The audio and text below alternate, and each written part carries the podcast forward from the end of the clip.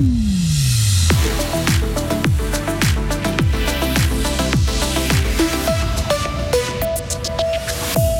Il n'y aura pas de passeport vacances cet été en ville de Fribourg.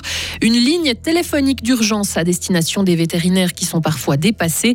Et puis une opération chirurgicale unique en Suisse pour permettre à une femme d'avoir des enfants malgré un cancer. Pour ce qui est de la météo, demain le temps sera à nouveau plutôt bien ensoleillé, mais avec euh, quelques averses ou des orages prévus déjà dans l'après-midi. Température euh, toujours entre 23 et 25 degrés. Le journal avec Lauriane Schott. Bonjour. Bonjour Jonathan, bonjour à toutes et à tous.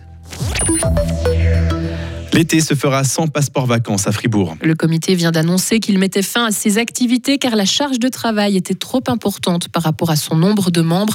La décision a été d'autant plus difficile à prendre pour les bénévoles que la structure n'avait aucun problème financier.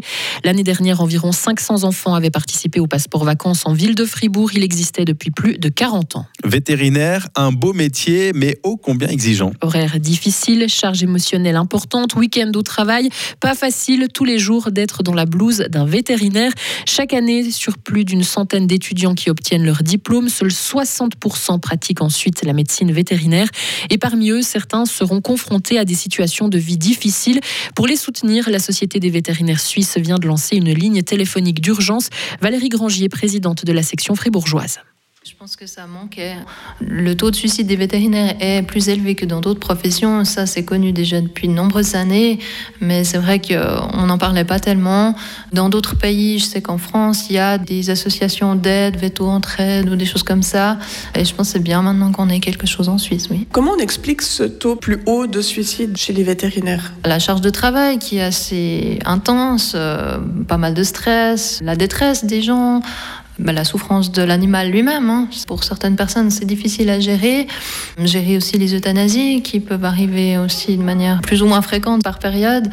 C'est tout un stress psychologique euh, à savoir gérer.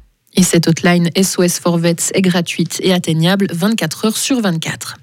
Un projet pilote dans le Valais central pour soulager les urgences. Des équipes mobiles seront mises sur pied cet automne dans la région de Sion et de Sierre.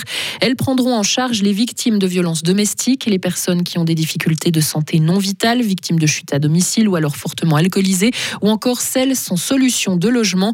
Ces équipes mobiles seront pilotées et activées par le 144. L'objectif est de soulager les urgences hospitalières.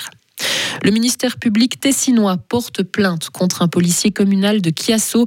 Le fonctionnaire est accusé d'abus d'autorité dans le cadre d'une intervention policière dans une station-service.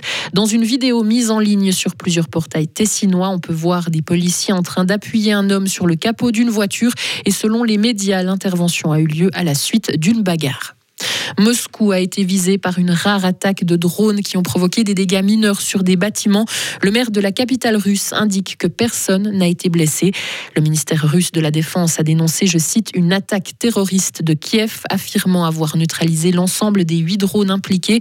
Et de l'autre côté de la frontière, l'Ukraine est parvenue pour sa part à abattre 29 drones explosifs sur un total de 31. Et c'est la troisième attaque russe en 24 heures sur Kiev et sa région. Au Soudan, les combats continuent. La trêve qui n'a jamais été respectée a été prolongée pour tenter d'acheminer une aide humanitaire vitale pour le pays qui est au bord de la famine. La guerre a débuté le 15 avril. Elle a déjà fait plus de 1800 morts selon une ONG et près d'un million et demi de déplacés et de réfugiés selon l'ONU. Une première en Suisse, déplacer l'appareil reproducteur d'une femme pour préserver sa fertilité. C'est ce qu'a réalisé une équipe de chirurgie et de gynécologie du Valais.